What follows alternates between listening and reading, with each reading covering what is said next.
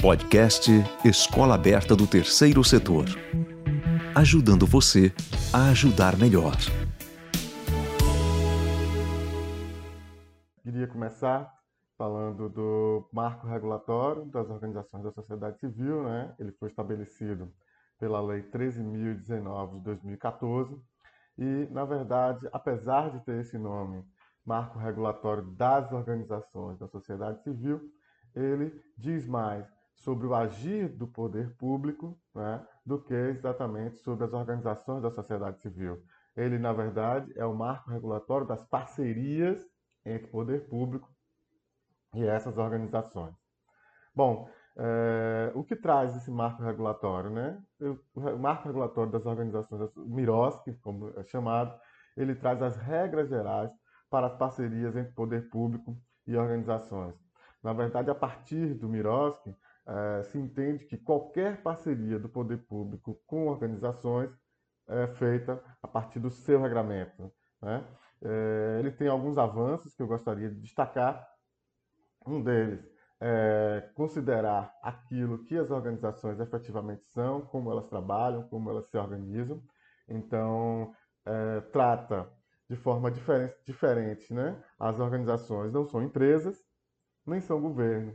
Portanto, ela respeita, ela traz para o ordenamento jurídico aquilo exatamente que são historicamente as organizações da sociedade civil. Bom, um outro avanço é a substituição dos convênios por termos, é, instrumentos específicos de parceria. Né? É, do ponto de vista é, histórico, e conto essa história de forma muito simples, simplória, é, as organizações elas começam ali por volta dos anos 70, enfim, anos 80, começam a ter relevância pública, né? Com produção de saberes, construção de alternativas, é, fazendo intervenções sociais relevantes, e o poder público é, tem interesse de fazer parceria com essas organizações. Como não havia um instrumento é, específico, se convencionou né, de usar os convênios. Porém, os convênios eles são instrumentos jurídicos de parceria entre poder público e poder público. E aí uh, se colocou um ente privado nesse lugar, artificialmente, você tirou o poder público aqui, colocou um ente privado e uh, com a ideia de que, de que você não está financiando um ente privado, mas está financiando um projeto exercido e executado por um ente privado. E o projeto, sim, é público e é de interesse público. Com isso, vieram uma série de problemas, não, a não possibilidade de pagamento de equipe, da equipe própria da organização, a não possibilidade de pagamento da estrutura da organização, porque um instrumento entre poder público ele não pode financiar atividade privada, enfim, uma série de outras questões que aparecia com relação aos convênios uh, com as organizações da sociedade civil. Devo registrar também que o convênio, do ponto de vista da doutrina, os instrumentos né, que foram criados, os termos de fomento, os termos de parceria da Lei 3.019, eles são considerados como espécies de convênio, né? Eh, a, a doutrina vai muito nesse sentido, porém, é, deve-se registrar o avanço na criação desses instrumentos específicos, né? São os termos de fomento e o termo de colaboração, quando envolve transferências de recursos, e o acordo de cooperação, quando não há transferência de recursos. Qual a diferença, portanto, entre o termo de fomento e o termo de colaboração? No termo de colaboração, a, o poder público ele tem uma política, ele desenvolve uma determinada política e as organizações são chamadas ou, ou são selecionadas, enfim, para colaborar com aquela política. Elas trazem a sua expertise para colaborar com aquela política. No caso do termo de fomento, as organizações desenvolvem projetos, ela tem ideias, tem projetos, tem intervenções, e o poder público é, é, fomenta aquela atividade. Né? Ela parte da criação da, é, da própria organização. Portanto, uma, é, fomento e colaboração eles têm essa diferença básica. Bom, é, outro avanço que o Miroski trouxe, que eu gostaria de registrar, é a possibilidade de menos burocracia nessa relação. Né? Embora você tenha o controle e o rigor no trato com recurso público, afinal estamos lidando com recursos públicos, mas você tem a possibilidade de ter menos burocracia nesta relação. Você ter, por exemplo, chamamentos públicos muito menos complexos, né? e você ter a possibilidade de uma dinâmica de procedimentos muito menos pesada do que aquela estabelecida pela Lei 8666. O tema que aqui vamos tratar, ele está inserto ali na, no artigo 3 da Lei 13.019, certo? O artigo 3 ele traz as exceções da, do marco regulatório, ou seja, onde esse marco não se aplica. Né? A, partir daquela máxima de que toda regra tem exceção, também o Mirosco traz as exceções onde ele não se aplica. Quais são? Algumas dessas exceções são as transferências de recursos homologadas pelo Congresso Nacional ou autorizadas pelo Senado Federal com base em tratados, acordos e convenções internacionais. A rigor, esses tratados já indicam as organizações envolvidas, enfim. É, você tem os contratos de gestão celebrados com organizações sociais, com base na Lei 9637 de 98. Você tem também o termo de compromisso cultural, com base na Lei, na Política Nacional de Cultura Viva, a Lei 13.018 de 2014. É, você tem também os termos de parceria com as OCIPs, com base na Lei 9790 de 1999, é, as parcerias entre a administração pública e os serviços sociais autônomos, né? e por fim, é o tema que nós vamos debater um pouco, que são os convênios e contratos celebrados com entidades filantrópicas e sem fins lucrativos, nos termos do parágrafo 1 do artigo 199 da Constituição Federal. Essa exceção está lá no inciso 4 da Lei 13.019. Bom, já que vamos falar das parcerias com o poder público no campo da saúde, é, eu gostaria de trazer um dado que está no mapa das organizações da sociedade civil do IPEA, é? de que nós temos hoje no Brasil registradas 780.921 organizações. É? Dessas, 8.860 estão registradas como atuantes em saúde. E destas, você tem uma subdivisão. Né? Os hospitais, 3.181. Outros serviços de saúde, 4.826. E um termo mais genérico ainda, que são outros, 15. Né? Esse é o universo das organizações que a gente está falando aqui, que podem fazer parcerias com o poder público. Bom, a partir desse, dessa introdução, a gente tem algumas questões a serem debatidas. Bom, o Mirosk aplica-se ou não às parcerias com organizações que atuam no campo da saúde? Os gestores públicos da saúde devem seguir o Mirosk ao estabelecer as parcerias com organizações? Para as parcerias da saúde, se utilizam convênios, contratos ou termos de parceria da Lei 3019? Há discricionariedade na aplicabilidade do MIROSC na saúde? Isto é, o gestor pode escolher entre utilizar o MIROSC ou outro formato jurídico nessas parcerias? Então, essas perguntas elas vêm porque se ouve muito por aí de gestores, de dirigentes, estudiosos, de que recursos do SUS, recursos do Sistema Único de Saúde não entram no MIROSC. A outra frase que ouço por aí também, SUS não tem MIROSC. Né? É, eu tive uma experiência numa determinada prefeitura, em que tinha uma parceria com o programa de AIDS do determinado município, e nós tínhamos marcado uma roda de conversa com os técnicos, enfim, para debater o Mirosk e as parcerias né, de enfrentamento à epidemia da HIV-AIDS, enfim. Uma vez chegando lá para definir o dia, já estava tudo certo, e uma vez chegando na, na Secretaria de Saúde para definir o dia, a técnica de referência, meu contato lá, me disse, veio toda constrangida, me dizer que não haveria mais a, a roda de conversa. Sob a justificativa de que o jurídico tinha avisado de que no SUS não tem mirosco. Não existe mirosco no SUS e na Secretaria de Saúde, portanto, não tinha relevância nenhuma e nenhuma pertinência àquele debate ali naquela secretaria.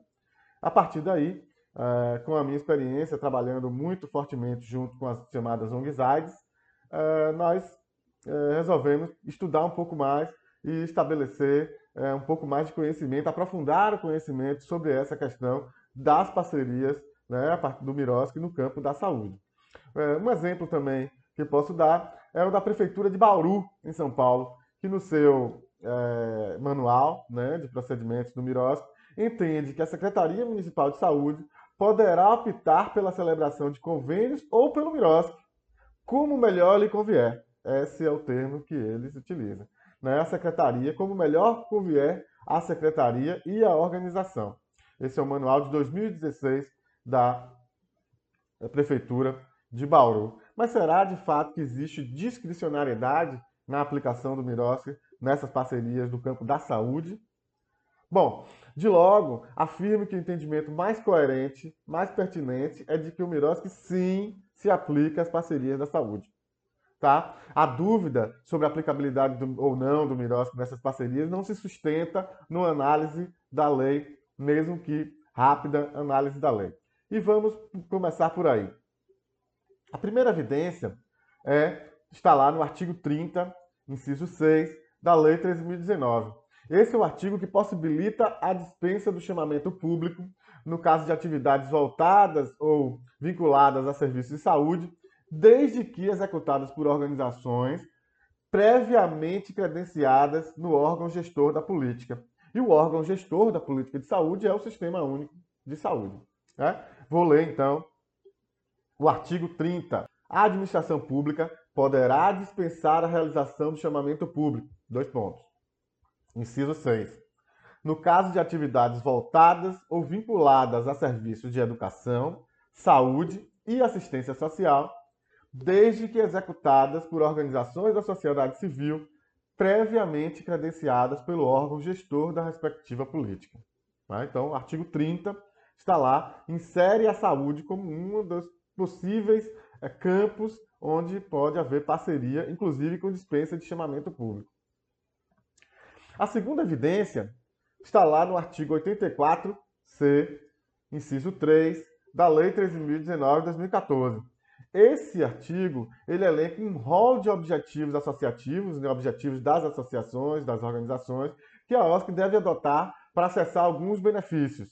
Né? Dentre essas atividades que a organização pode ter, pode elencar, está justamente a promoção da saúde. Aliás, quais são esses benefícios? É bom que se diga. Os benefícios ao qual estamos nos referindo, eles estão estabelecidos no artigo 84b. E são eles: receber doações de empresas até o limite de 2% da sua receita bruta, receber bens móveis considerados irrecuperáveis, apreendidos, abandonados, disponíveis, enfim, administra administrados pela Receita Federal, distribuir ou prometer distribuir prêmios mediante sorteios, vale-brindes, concursos ou operações similares, é, no sentido de arrecadar recursos para manutenção e custeio da organização. Portanto, para acessar alguns desses benefícios, a organização tem que ter, no mínimo, um daqueles é, objetivos ou daquelas atividades que está lá no rol do artigo 84C. E o inciso 3, é claro, ao colocar a promoção da saúde como um desses objetivos. Bom, é, no nível da regulamentação do MIROSC, né, é, a rigor, os decretos regulamentadores dos estados e municípios, eles repetem, eles sempre é, trazem de forma repetida, reiterada, a questão da dispensa do chamamento público para aquelas hóspedes que estão credenciadas no, no, no órgão gestor da política, certo? Como eu falei, no caso da saúde, é o SUS. Mas eu queria destacar, então, dois regulamentos. O federal, né? o decreto que regulamenta o MIROSC em nível federal, que é o decreto 8726 de 2016. Né? Em seu artigo 84, o, o decreto descreve a composição do Conselho de Fomento e Colaboração Nacional.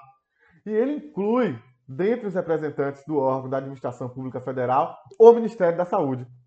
Um outro decreto, um outro regulamento que eu gostaria de destacar é o Decreto Municipal 29 de 129 de 2017 de Salvador, Bahia. Na composição governamental do Confoco Municipal, o artigo 12 deste decreto inclui a Secretaria Municipal de Saúde. Quero trazer também é, o entendimento que está na contramão desses dois decretos que destaquei uh, os dois confocos pioneiros no Brasil e que estão em plena atuação, os do estado da Bahia e o do município de Belo Horizonte, não contam com representações da pasta de saúde em suas composições. Mas, enfim, em resumo, tanto o Miros que importa, de fato, a área da saúde, que as normativas indicam representantes desta pasta para compor os fomentos de colaboração, com destaque, obviamente, para o decreto eh, nacional. Bom, uma vez consolidado que o MIROS tem implicações nas parcerias da saúde, cabe distinguir, então, e entender os casos dessa aplicabilidade ou não do MIROS. Para isso, nós vamos recorrer a dois conceitos. Um, complementariedade do SUS. Dois, promoção da saúde.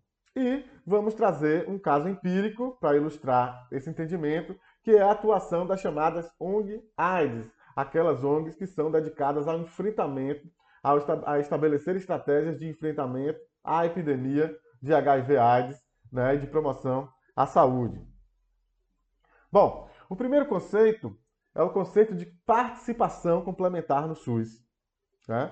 E para isso, a gente precisa entender como a Constituição trata o tema da saúde. Não é como é que a ordem constitucional trata o tema da saúde. Para isso, tem um capítulo específico né, na Constituição sobre a saúde. Ele engloba os artigos 196 a 200 da Constituição.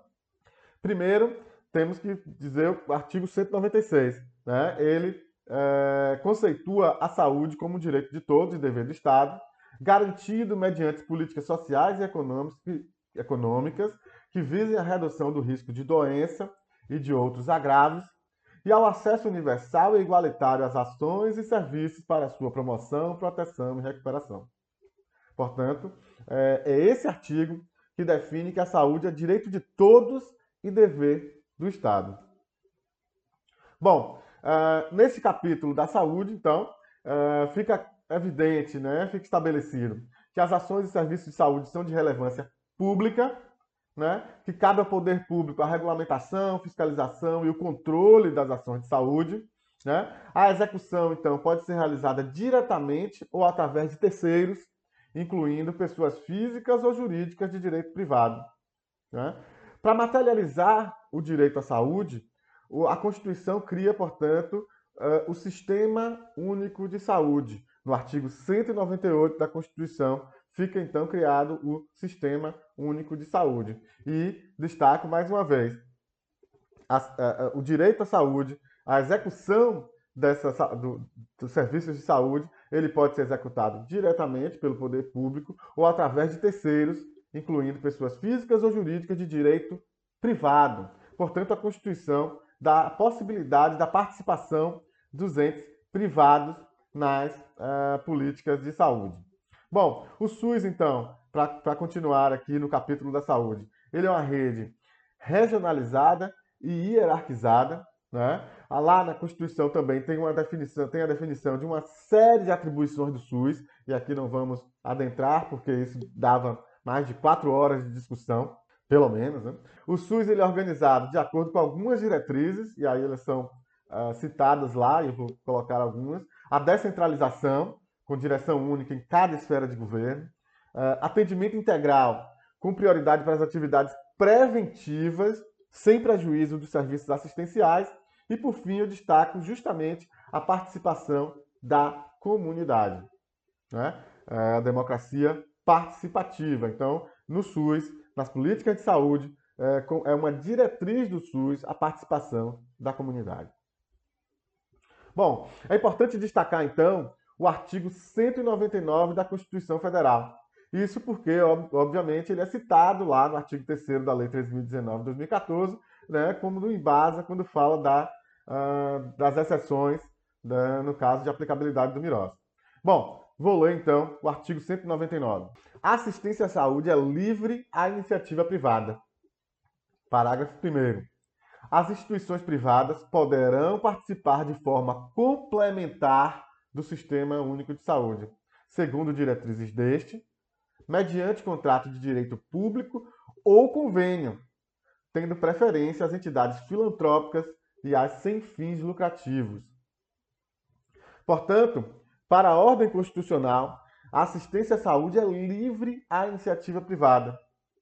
As instituições privadas podem participar de forma complementar do SUS segundo as diretrizes do sistema, né? através de contrato de direito público ou de convênio, né? e aí dando preferência para as entidades filantrópicas e aquelas sem fins lucrativos.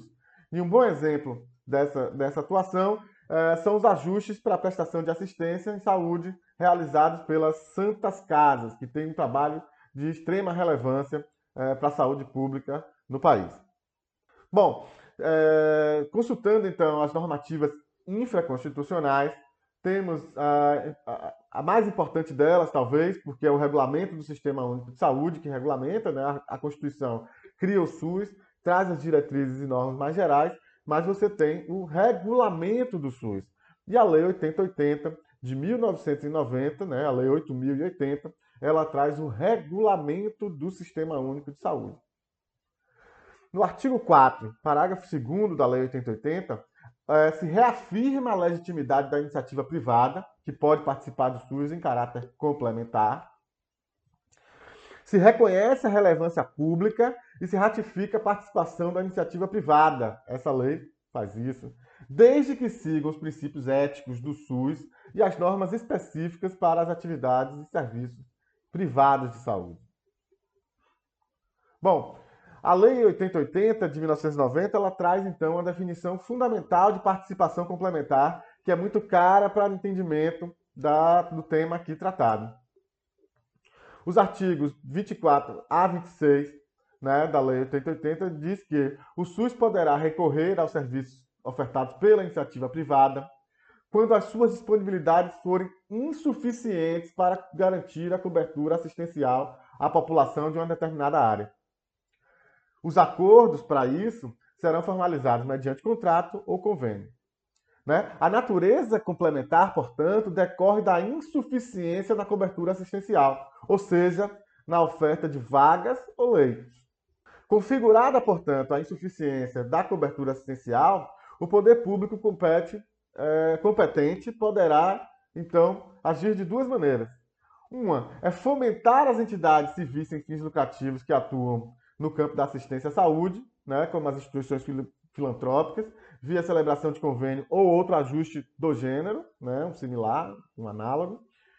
Ou, no segundo caso, contratar serviços no mercado junto às entidades privadas, com ou sem fins lucrativos, observando a tabela de preço do Sistema Único de Saúde. Portanto, havendo insuficiência na cobertura assistencial na rede instalada do próprio poder público, ele pode agir de duas maneiras. Ou ele vai conveniar com entidades filantrópicas e sem fins lucrativos, né? ou ele vai contratar o serviço uh, através de contrato público uh, com instituições com ou sem fins lucrativos. Outra normativa infraconstitucional é a portaria do Ministério da Saúde número 1034 de 2010, que dispõe sobre a participação complementar das instituições privadas de assistência à saúde no âmbito do SUS. Essa portaria, portanto, trata exatamente do tema que estamos tratando. Ela regulamenta as disposições da Lei 8.080 de 1990, né, da Lei 8080, e afirma a participação complementar, que deve ser formalizada mediante contrato ou convênio a partir de normas de direito público. Veja que uh, as instituições elas são privadas, mas elas atuam com direito público e têm que ficar sempre respeitando as normas de direito privado. Né? Eles estão sempre ali dançando entre o direito público e o direito privado. Bom, no artigo 3 da portaria 1034 de 2010, uh, diz que deverão ser utilizados os seguintes instrumentos. Ela trata especificamente e define os instrumentos a serem utilizados. Bom, o convênio, né, o primeiro é o convênio, firmado entre o entre público, entre o ente público e a instituição privada sem fins lucrativos, quando houver interesse comum em firmar parceria em prol da prestação de serviços assistenciais à saúde. Ou um contrato administrativo firmado entre o ente público e instituições privadas, com ou sem fins lucrativos, quando o objeto do contrato for a compra de serviços de saúde.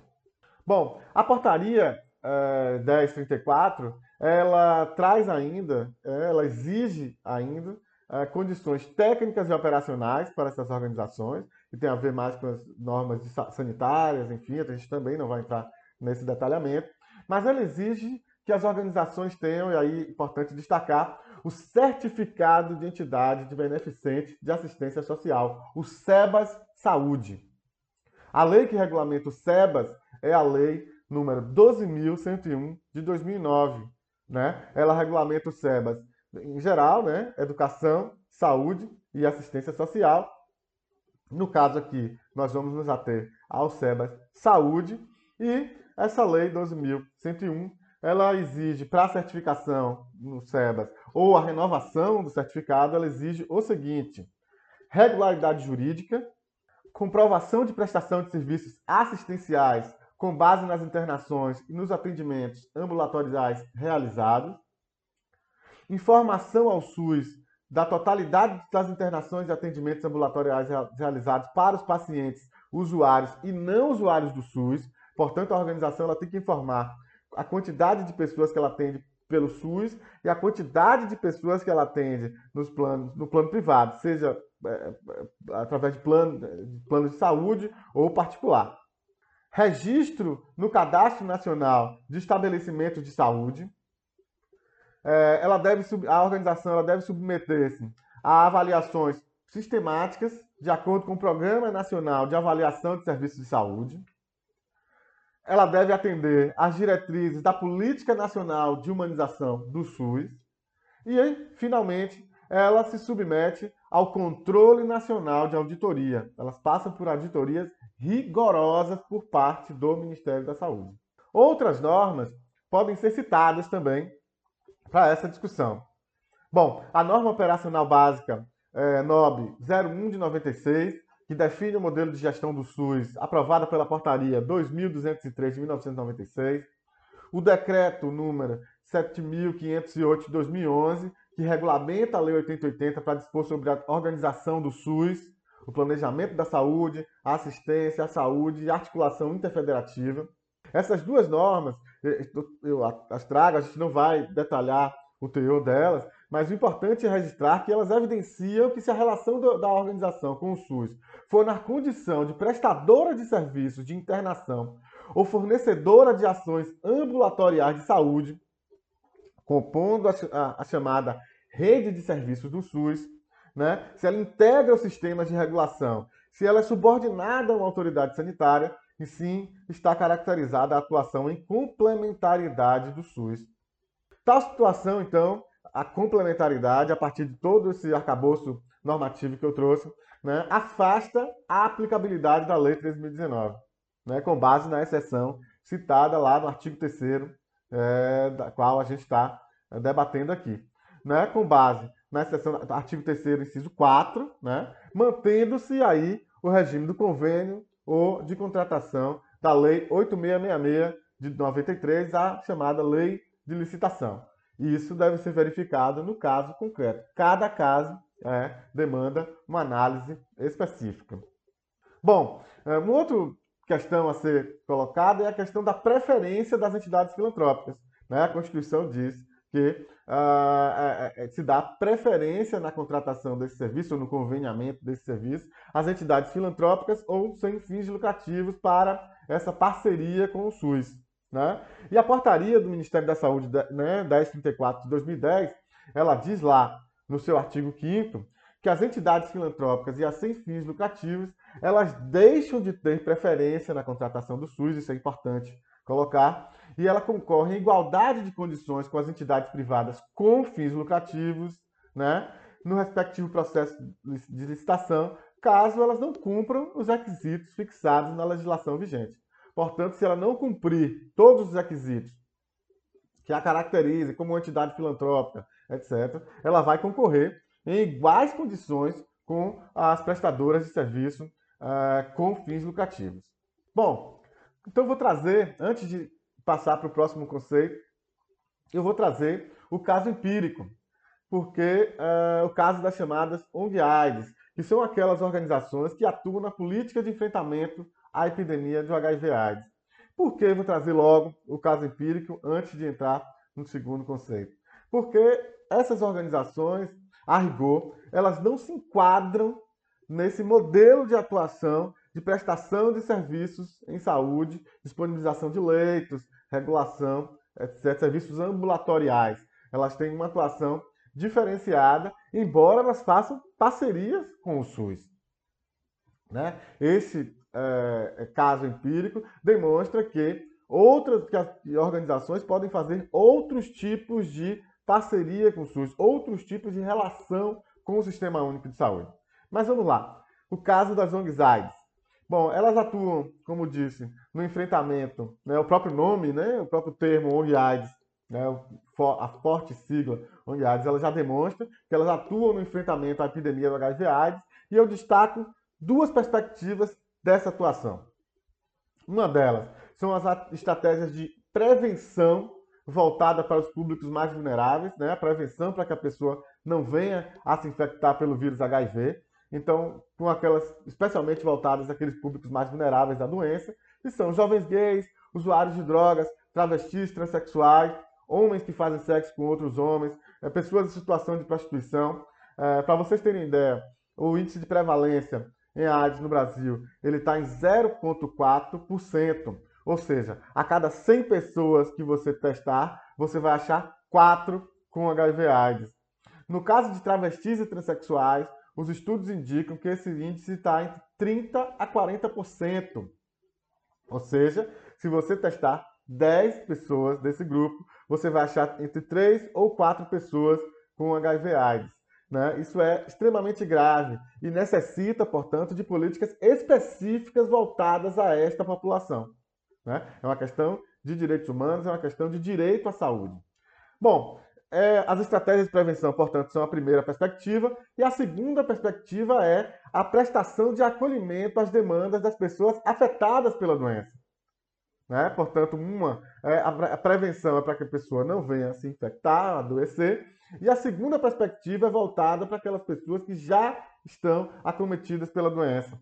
Então, as organizações elas fazem acolhimento e prestação de serviços, digamos assim, a esse público já adoecido ou já infectado. Então, as questões das demandas por medicamentos, os meios de proteção para contra violações de direitos decorrentes de preconceito, de discriminação, né? E aí é, destaca um pouco da história social da epidemia de AIDS, né? A, a AIDS, gente, ela é uma doença extremamente complexa. O professor Boaventura de Souza Santos ele destaca a AIDS e as drogas como um fenômeno pós-moderno, fenômenos que não se pode explicar naquela relação de causa e efeito linear. Eles são fenômenos absolutamente complexos e tem muitas nuances para se dar a resposta.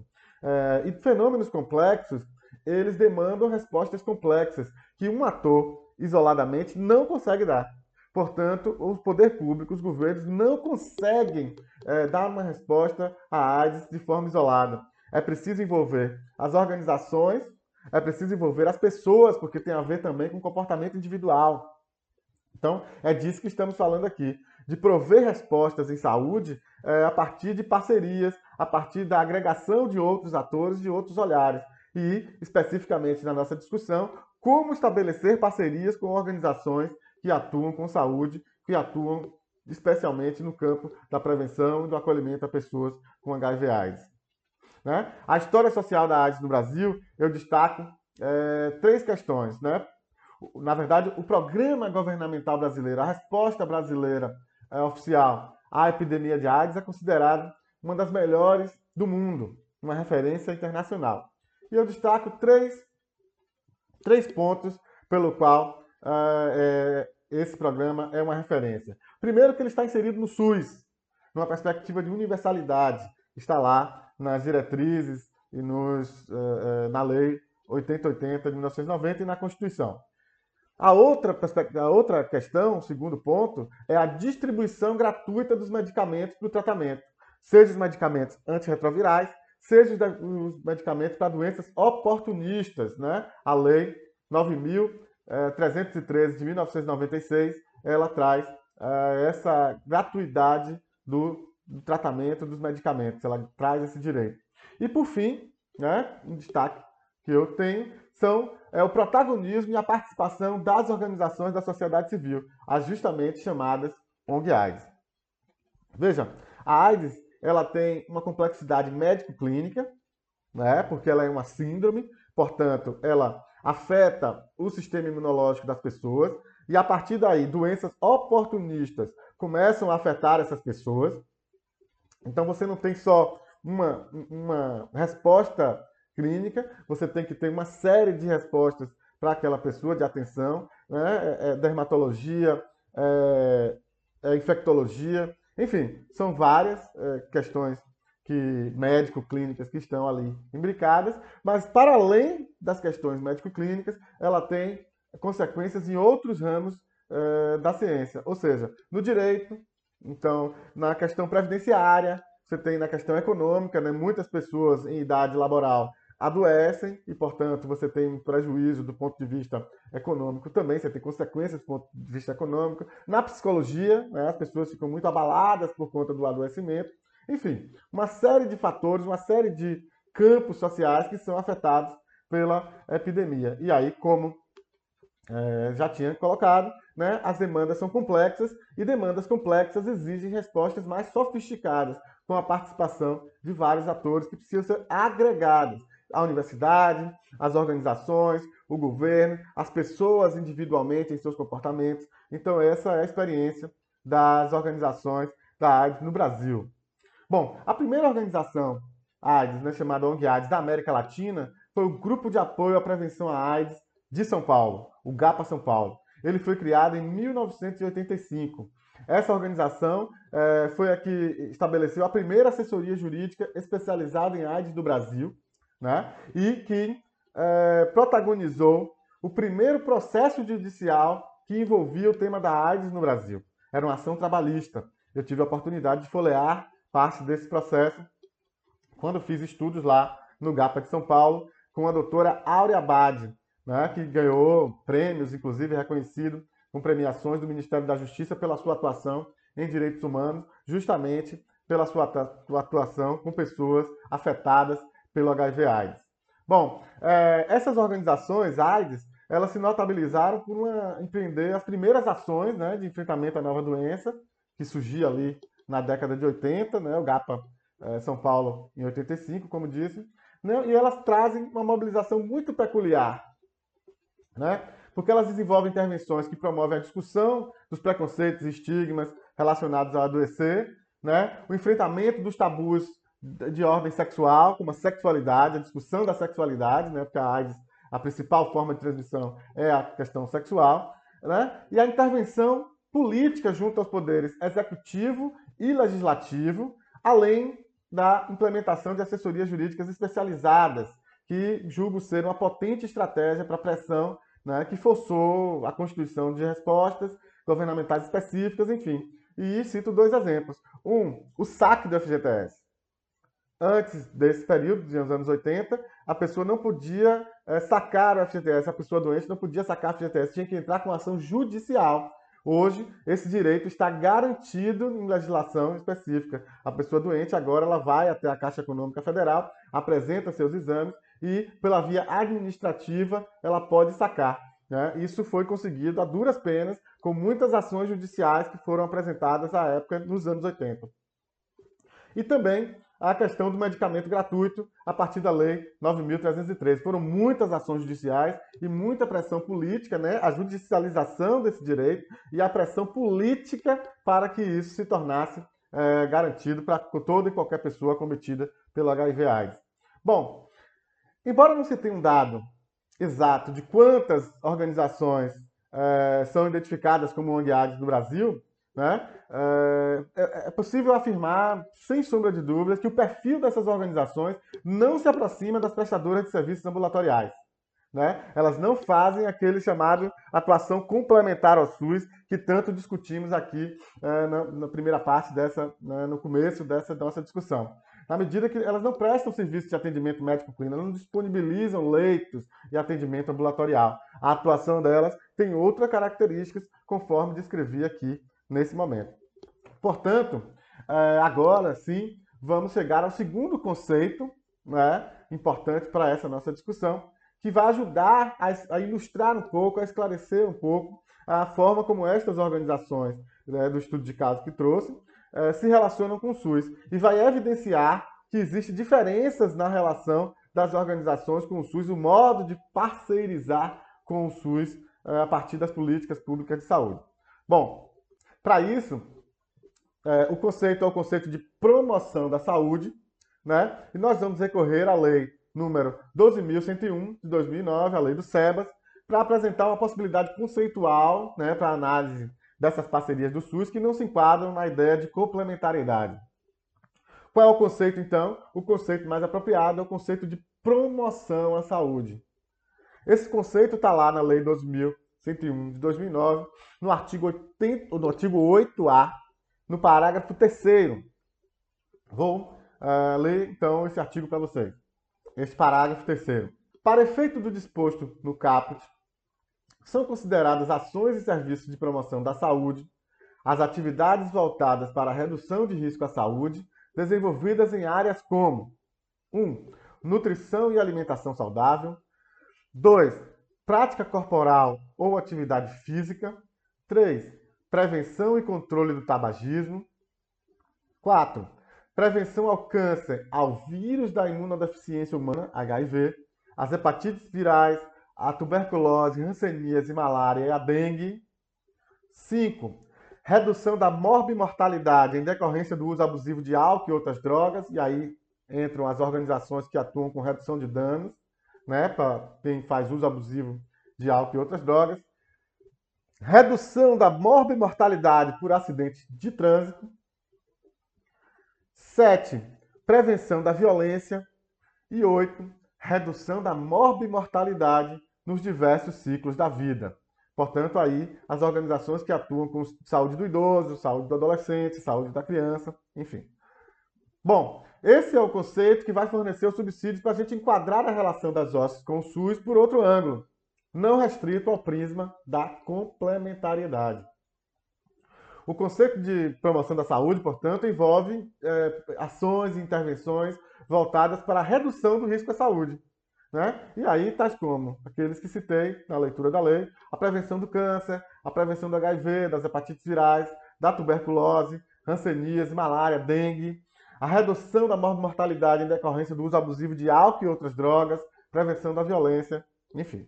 Bom, essa posição né, que nós estamos trazendo do, desse conceito de promoção à saúde, da diferença entre é, atuação complementar ao SUS e promoção da saúde, ela aparece na publicação chamada Entendendo a Lei Federal número 13.019 de 2014, perguntas e respostas da Secretaria de Estado de Governo de Minas Gerais. A lei, essa publicação diz o seguinte, que a Lei 3.019 não se aplica a convênios e contratos para execuções de ações complementares ao SUS e que as demais parcerias no setor saúde, não complementares ao SUS, deverão observar todas as normas estabelecidas pelo MIROSP, exceto a obrigatoriedade de chamamento público, se houver credenciamento próprio da Secretaria de Estado de Saúde, como assim dispõe, então, o artigo 30, inciso 6 da Lei 13.019. Destaco também um estudo realizado pelo próprio Ministério da Saúde em 2016, datado de 2016, também colocarei a referência dele no, no, no curso, né, que se chama Estudo Aplicação do Novo Marco Regulatório das Organizações da Sociedade Civil no âmbito do Sistema Único de Saúde. Esse estudo ele reconhece que as linhas de financiamento, o fomento, né, aprovadas pelo gestor federal, estadual, distrital ou municipais da saúde, é, com o objetivo de fomentar projetos e atividades em saúde, serão regidas pelas disposições, pelas disposições da Lei 13.019 de 2014, por não se enquadrarem no regime de participação complementar da entidade privada no âmbito do SUS.